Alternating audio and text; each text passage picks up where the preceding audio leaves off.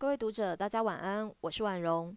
现在的时间是二零二一年十一月十四号下午的五点四十三分。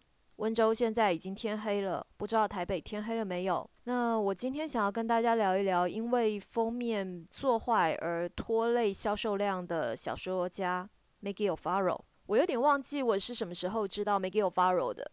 应该是早于宝瓶那一本在你曾在的地方出版的时候。那我那时候看到宝瓶这本书的封面，我心里是凉了一截哦。因为原本我对于这本书的期待值是不逊于木马的在一起就好。安娜·戈华达这本小说其实当时在那之前哦，被木马处理的蛮好的，行销各方面也很到位。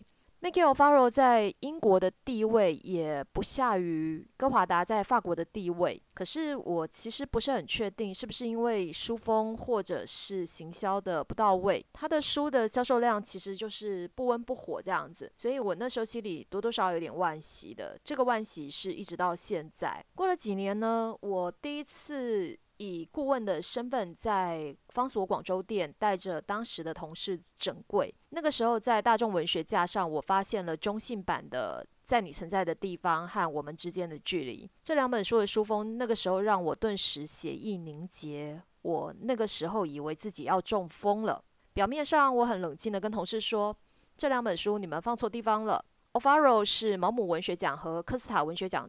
的得主，然后我们之间的距离其实是猫姆文学奖得奖作品，但实际上我的灵魂在呐喊：中信是不是对毛姆文学奖有什么误解，还是责编或者美术设计和 Ovaro 有没有什么过节这样子？那我们当然都知道，就是说一本书的销售状况不好有很多种可能性哦。可是我真的觉得 o f a r o 的中文版卖不好，和封面设计是脱不了关系的。扯了大半天封面设计的问题，其实我觉得我们还是要回到作品本身来看。Ofaro 的小说写作风格算是我个人很喜欢的那种风格，它非常非常的干净，不掉书袋，也不会为赋新新词强说愁。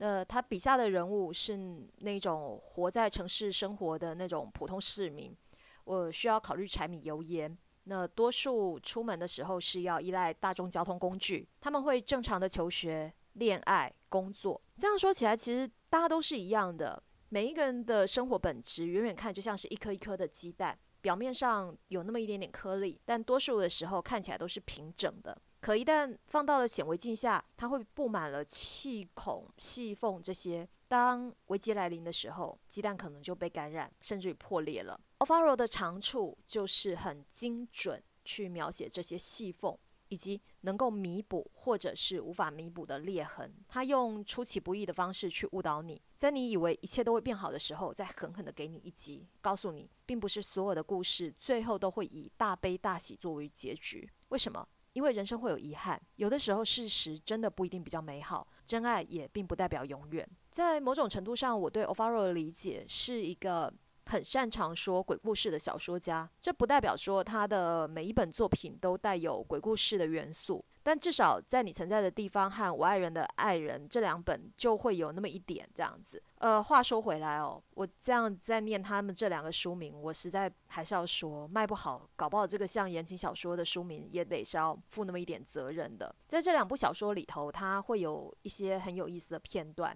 那会有那种无声无息又无所不在的影子，是针对其中一个人去设下各式各样无形的障碍。这个影子或者是这些障碍，没有打算要置人于死地，他只是要提醒离这个人或者是离这个地方远一点。那遭受到这些阻碍的主角，他不一定能够说服其他人相信他。那比方说，像我爱人的爱人，他就有这么一段，就是从此他为每把门锁、每个橱柜铰链、每个灯泡、每根钉子、每块砖头，还有窗上的油灰、暖气片里循环的水，不断的生着闷气。一个人要什么时候会对这些小东西生闷气呢？那你想想看，他的生活遭受到多大的阻碍？